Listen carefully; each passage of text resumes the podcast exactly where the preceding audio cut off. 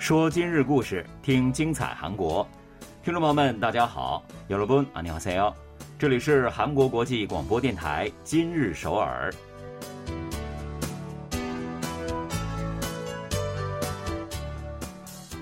聚焦今日首尔，体会当下韩国。让我们带您走遍韩国的每个角落。让我们把最真实的韩国送到您的耳边。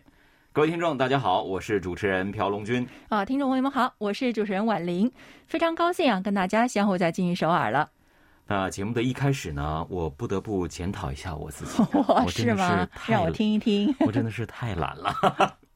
有的时候我真的是觉得我真的是懒到家了啊，不能再懒了。嗯，在家里不愿意自己下厨做饭也就算了哈，有的时候呢，我连这个外卖都觉得很麻烦。哇，那你真的得检讨一下了，是吧？那用这个订餐软件的话呢，嗯只是真的用动动手指就可以的事情哦。嗯，是，所以说你我有多懒呢？有的时候我觉得打开软件呢，找这个吃的就很麻烦，这是第一点。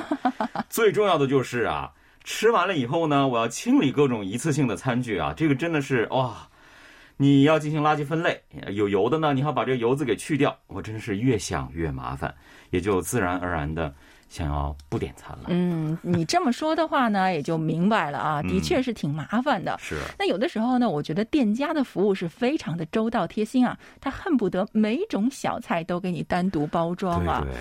但是这种好心的背后呢，往往呢又会多了各种大大小小的塑料餐盒，让人更加头疼。对我有一次吃这个酱蟹套餐，我的天，大概能有二十个餐盒吧。数了一下，所以呢，看来我这个惰性啊，有的时候还真是一件好事儿吧。嗯，此话怎讲呢？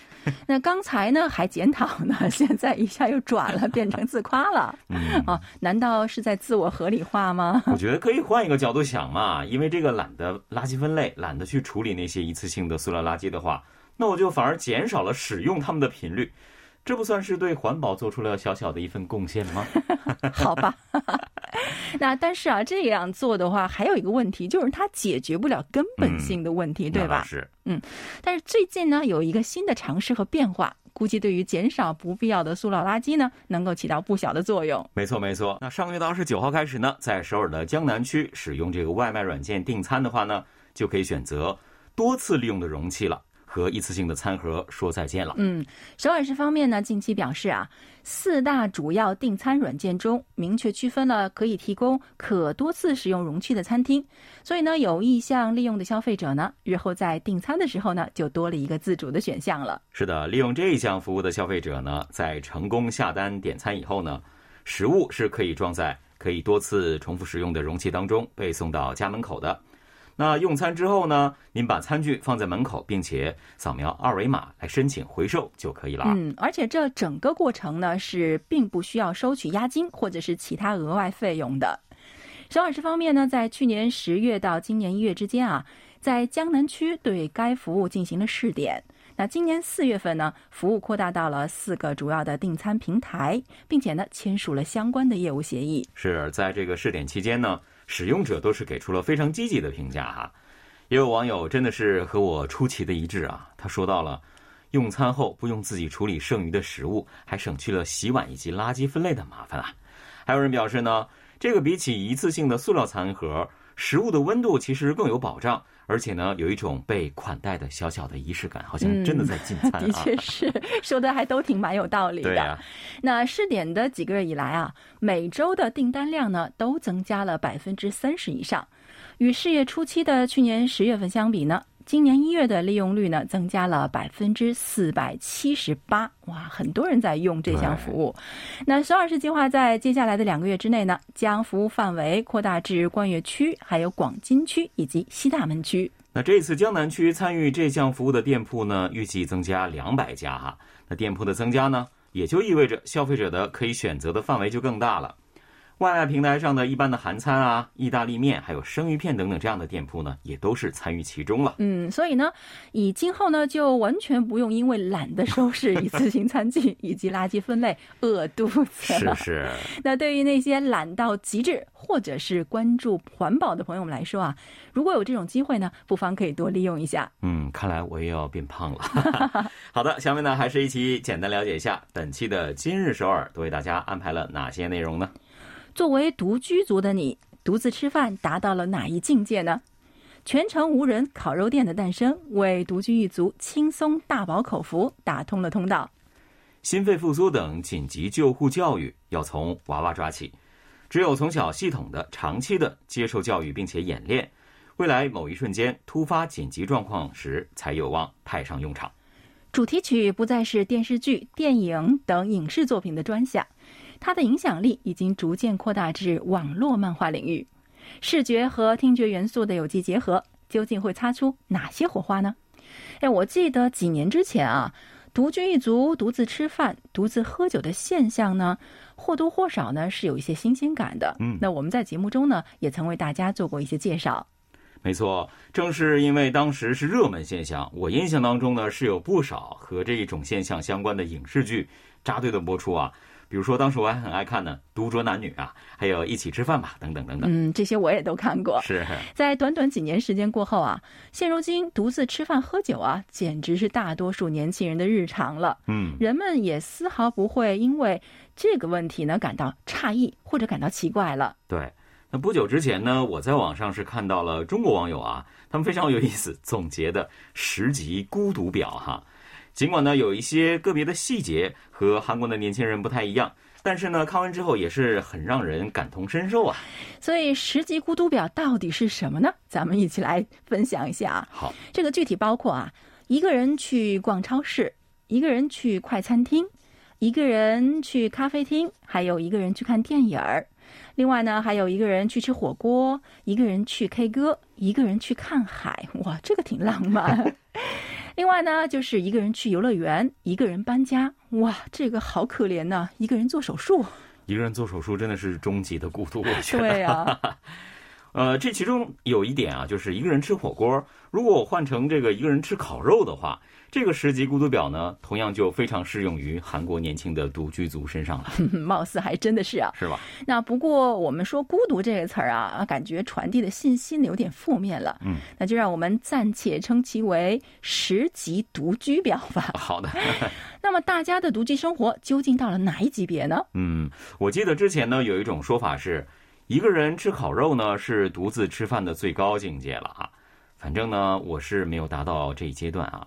一个人吃快餐啊，去超市喝咖啡啊，看电影什么的，这我我觉得大家跟我一样都经历过吧。嗯，我的这个最高级别呢，是一个人去吃自助餐，哦，所以惊讶了很多朋友。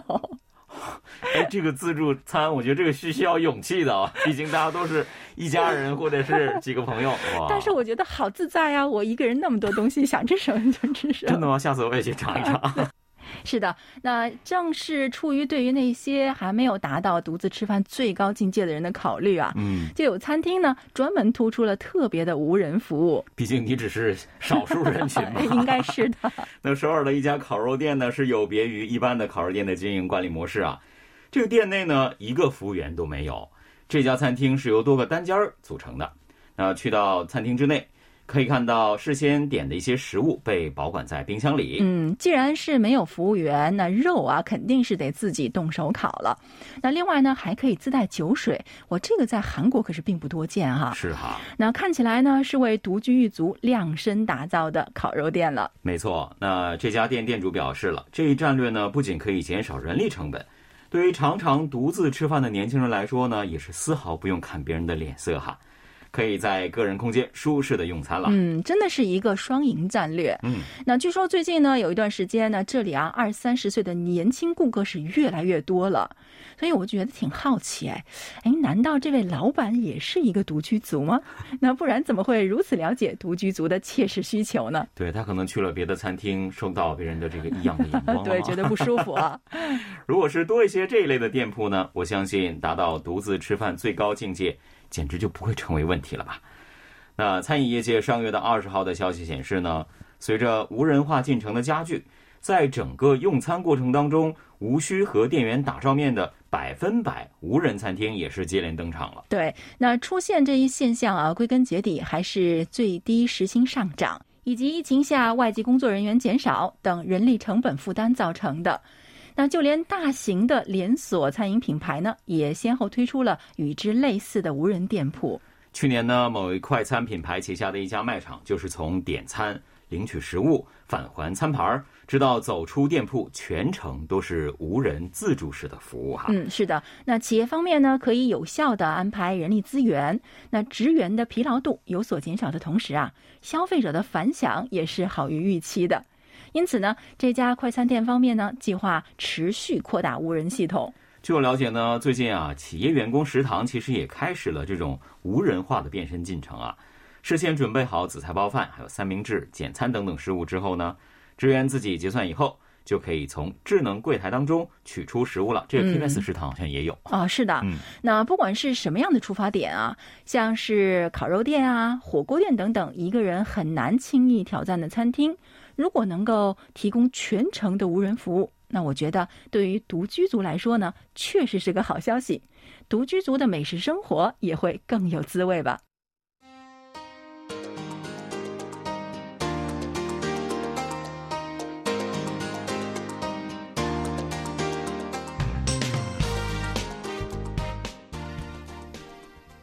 欢迎回来，这里依然是韩国国际广播电台今日首尔。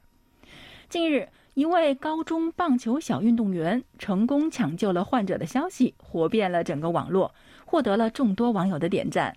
那上个月的二十六号啊，某高中棒球部运动员孔同学，他在健身房运动的时候呢，突然发现一位五十多岁的男性晕倒在地，在救护车抵达现场之前呢，孔同学就通过心肺复苏术。在紧要的关头抢救了这位患者。嗯，对此呢，有不少网友纷纷表示啊，成年人都轻易做不到的，一名高中生却做到了。还有网友说啊，从今以后我就是你的粉丝了。嗯，那最近一段时间呢，并非医生、救护员等专业人士的普通人，通过迅速的应急措施抢救了心脏骤停患者生命的事例逐渐在增加。嗯，没错，不是还有这样一件事情吗？就是今年的一月份啊。人气歌手林英雄驾车经过盘浦大桥附近的时候呢，就曾经利用心肺复苏术抢救了一位因为交通事故而失去了意识的市民。嗯，相信大家呢也都是有所耳闻哈。心脏骤停的患者呢，其实，在四分钟之内及时通过心肺复苏抢救的话呢，这个生存的概率会大幅的增加。另外呢，百分之七十以上的心脏骤停等问题。其实都是发生在医疗机构之外的场所。嗯，没错。所以呢，在发生此类紧急情况的时候呢，也就是说被送去急诊室之前，能够及时并且有效的采取应急措施进行抢救，就变得特别重要了。对，有数据显示啊，在这种情况下，生存率最高可以提高三点三倍，而大脑机能的恢复率呢，最高可以提升六点二倍呢。那疾病管理厅呢也有消息说，接受普通人采取的心肺复苏术抢救的患者，占比是从二零一八年的百分之一点九增加到了二零二零年的百分之二十六点四呢。突发心脏骤停患者的存活率在二零零六年呢约为百分之二点三，二零二零年则是增加到了三倍以上，达到了百分之七点五。针对这一变化呢，医疗界分析认为，全国范围内地震、火灾等安全事故持续增加。各级学校纷纷强化了有关应急措施的教育，与此是不无关系的。嗯，此外啊，二零零八年七月起，普通人的紧急现场救护行为也受到法律保护了，所以积极学习心肺复苏术的一般民众也就增加了。是的，根据了解呢，从二零二零年十一月开始呢，随着幼儿园指导教师需要义务接受心肺复苏术指导教育的法律修订之后呢。学龄前儿童也是有机会系统的学习紧急救护的要领了。嗯，就比如仁川地区所在的消防署的相关人员就说啊，最近四五年来，园方提出的对于幼儿园儿童开展紧急救护措施教育的申请是大幅增加了。从小接受系统教育的孩子们，在成年后能够运用所学知识的概率呢，也就更高了。对这个年龄段，其实不祈求他们能够去真正救人，我就是把这个意识先种在脑子里哈。嗯，没错。各种灾难事故的频发，我的家人由我来守护的安全意识深入人心，这也使得更多的国民对应急措施的关注度一并的提高了。嗯，是的，在实际预备军训练过程中啊，当被问及如果你的子女或者是妻子突发心脏骤停，你是否懂得如何抢救这样的问题的时候啊，原本对于训练并不太积极的预备军们也都瞬间睁大了眼睛，满腔热情的积极参与进去。嗯。那作为技术强国啊，在紧急救护教育当中，为了提高学生们的注意力，还有激起强烈的学习欲望，采取了利用 IT 技术的多种教育方式。以小学低年级和幼儿园为例，对人体模型的胸部进行按压的时候啊。与之相连的电视屏幕上就会出现患者心脏状态逐渐好转的画面，就好像游戏一样。所以呢，让学生们能够轻松的去掌握心肺复苏术。那我听说最近呢，还有利用假想现实设备进行实战演练的商品面试了呢。嗯，寓教于乐的感觉啊。那有声音指出了，就国内而言，在通过心肺复苏术提高心脏骤停患者生存率方面，确实较过去有了很大的进步啊。不过呢，有些遗憾的是，和日本等一些其他的发达国家相比的话，仍然是处于较低水平的。嗯，所以呢，为了使人们能够在实际突发情况下准确、迅速的采取救护措施，应该反复的开展教育。根据了解呢，前面我们提到的孔同学，他就是一个很典型的例子了。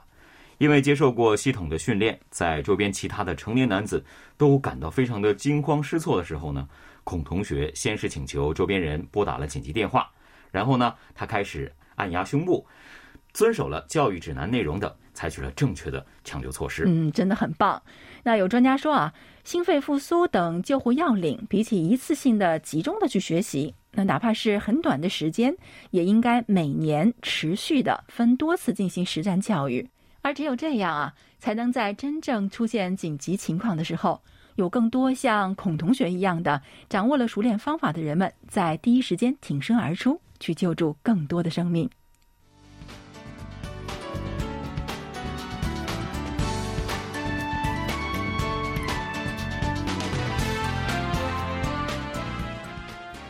感谢大家锁定韩国国际广播电台今日首尔。很多好听不腻的歌曲啊，其实都是超人气影视剧的主题曲。只要前奏一响，要么是马上浮现出作品中的经典片段。要么就会突然想，哇，我想再次看一下那部作品，对吧？好剧和好歌呢，互为加分项啊。在我看来呢，最具代表性的例子当属唯美韩剧《鬼怪》了。那剧中每一首主题曲都是堪称经典啊，真的是音乐一响起，仿佛呢我们就自然的被带回到了那个冬天了。嗯，没错。那电影或者是电视剧的主题曲呢，我们是再熟悉不过了。而现在啊，就连网络漫画也纷纷开始制作主题曲，这不免就会让人觉得有些陌生。是的，如今呢，网络漫画主题曲呢，不仅是在国内主要的音源网站上排名靠前，由人气偶像演唱的主题曲呢，甚至还取得了进入美国公告牌榜单的佳绩呢。嗯，很厉害。那么，在网络漫画主题曲如雨后春笋一般涌现的同时啊。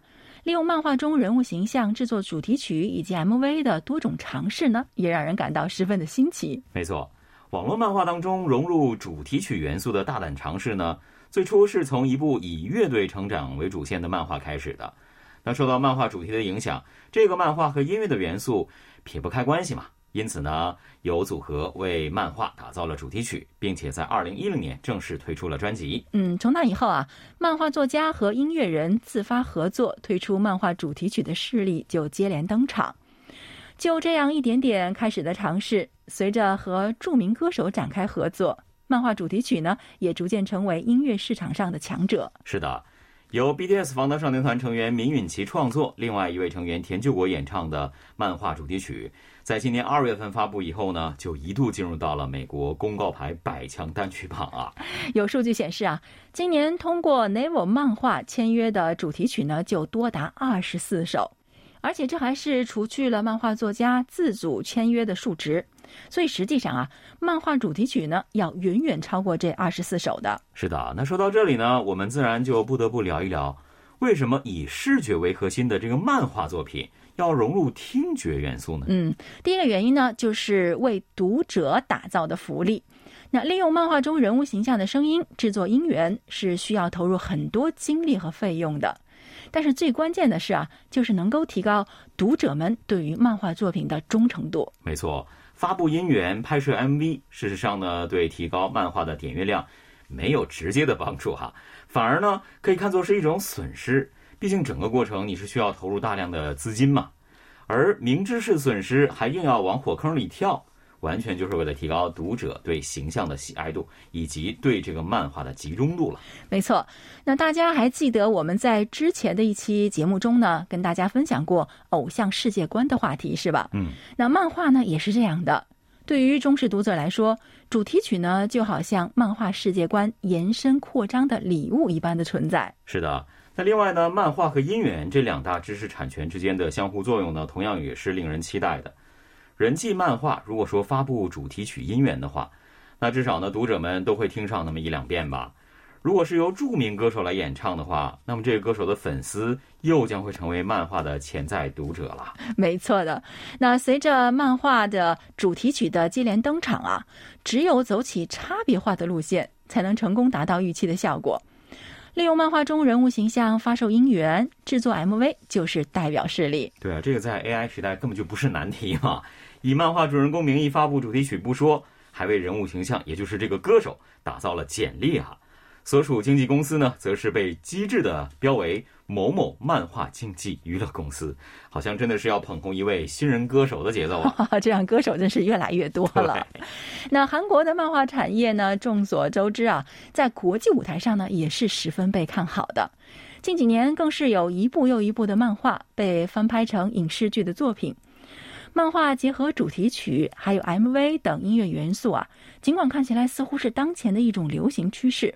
不过，同时啊，也让我们看到了对未来漫画产业的发展是抱有无限期待的。嗯，就让我们一同期待漫画产业未来更多的变身吧。